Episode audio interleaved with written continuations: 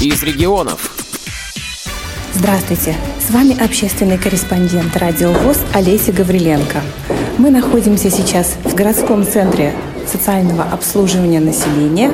И сегодня мы пройдемся по всей территории и узнаем, какие же произошли здесь нововведения.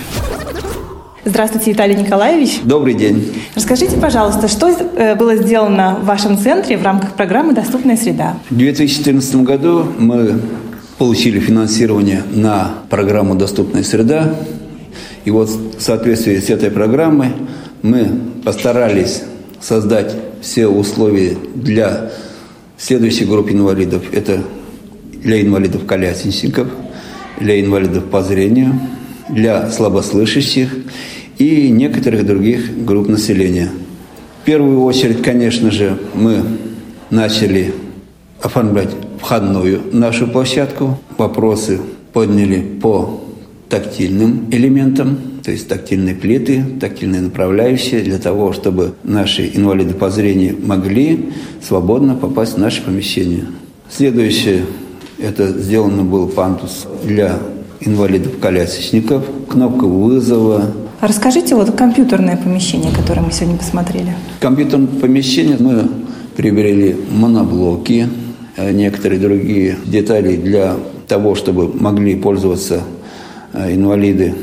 В первую очередь телефоны, именно конкретно с шрифтом Брайля, лампы для того, чтобы соответствующе сделать подсветку. Для слабослышащих также мы приобрели соответствующую аппаратуру. А что касается компьютерной техники, то мы в первую очередь приобрели программное обеспечение экранного доступа. После калитки сразу же мы идем по дороге, выложенной тактильными плитами. С левой стороны у нас находится для транспорта предназначенная остановка специально. Имеются знаки, указывающие, что именно здесь стоянка для автомобилей, для инвалидов. Поворот в левую сторону, в сторону главного входа в наше здание. И, конечно же, имеется тактильная плита, которая указывает нам поворот. Находимся перед зданием. Поднимаемся мы и заходим мы сейчас в здание – Здесь также имеются тактильные плиты, направляющие. Имеются удобные поручни. И с правой стороны гигиеническое помещение для инвалидов. Имеются умывальные приборы сенсорные. Также здесь специальные поручни для того, чтобы было удобно пользоваться в данном помещении.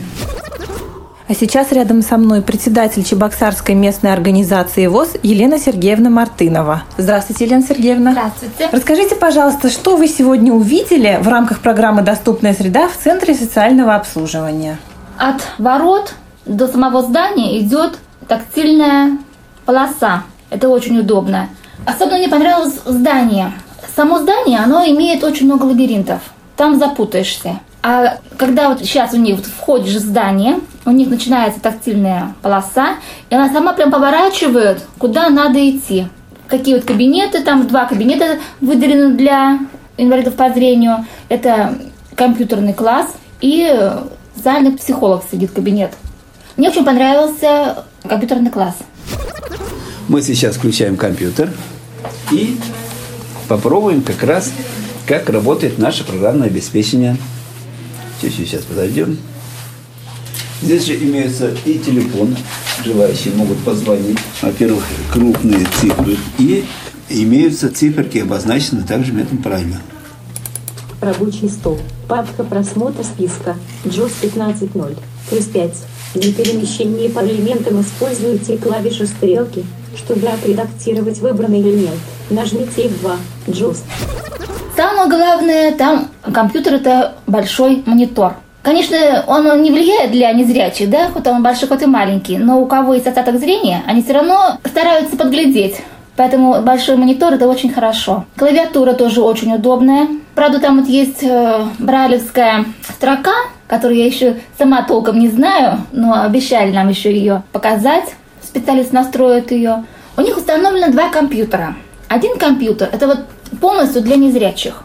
Второй компьютер – это для инвалидов-колясочников. До библиотеки, где есть вот компьютер, да, или до нашей вот первички, добираться все-таки далеко, с пересадками, тем, кто живет в Калининском районе, например, да, а у нас проживает в Калининском районе очень много инвалидов, почти половина организации нашей. Поэтому им удобнее будет приезжать в этот центр.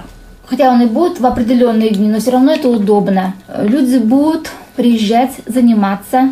У многих дома компьютеров нету, поэтому там могут они обучиться. Организовываться будут кружки для инвалидов по зрению и танцевальные, и даже иностранный язык будем изучать, что нам не удалось организовать в нашей местной организации, то мы надеемся там. Пройдем сейчас наш музыкальный зал. Актовый зал, мы его называем музыкальный, потому что основные досуговые мероприятия, которые проводятся здесь, они именно проводятся в данном зале. Заходим мы в помещение. Здесь помещение сразу же имеется знак о том, что помещение оснащено индукционной петлей для пользователей слуховых аппаратов. Музыкальная аппаратура установлена. И здесь проводятся все мероприятия. Подходим мы сейчас к фортепиано. Я, конечно же, играть не умею. Это хорошо, все отлично. А сейчас с нами поделится своим мнением от посещения центра член общества слепых Елена Жиколдина. Здравствуйте. Здравствуйте. Центр изменился с лета, лестницы новые тут это, крышу сделали красивую. А внутри здания как? Внутри здания, вот да, обстановка, тактильные плиты, все для нас, для незрячих сделано очень здорово. Планируете ли вы сюда дальше приходить? Обязательно. Как здоровье позволит, всегда будем ходить. Далее мы пройдем по тем кабинетам, которые оказывают также услуги нашим инвалидам отделение социально-консультативной помощи, где оказывается консультативная помощь, помощь психологов. Добрый день. Здравствуйте. Это отделение организовывает выездные консультации во Дворце культуры Южной, куда приходят в основном инвалиды по зрению. Мы с вами дальше пройдем. И здесь отделение срочного социального обслуживания граждан пожилого возраста и инвалидов. В этом отделении оказывают помощь разового характера по заявкам. Здравствуйте. Здесь находится вот психолог, здесь находится юрисконсульт. Они выезжают во Дворец культуры Южный для оказания услуг, по оказанию юридической помощи, а также по оказанию социально-психологической помощи. Сейчас идем в кабинет к директору комплексного центра. Рената Вениаминовна Федорова, директор комплексного центра социального обслуживания населения города Чебоксары. Я думаю, она тоже несколько слов скажет. Добрый день, Рената Вениаминовна. Добрый день. В 2014 году наш комплексный центр, он впервые попал в программу, республиканскую программу по доступной среде.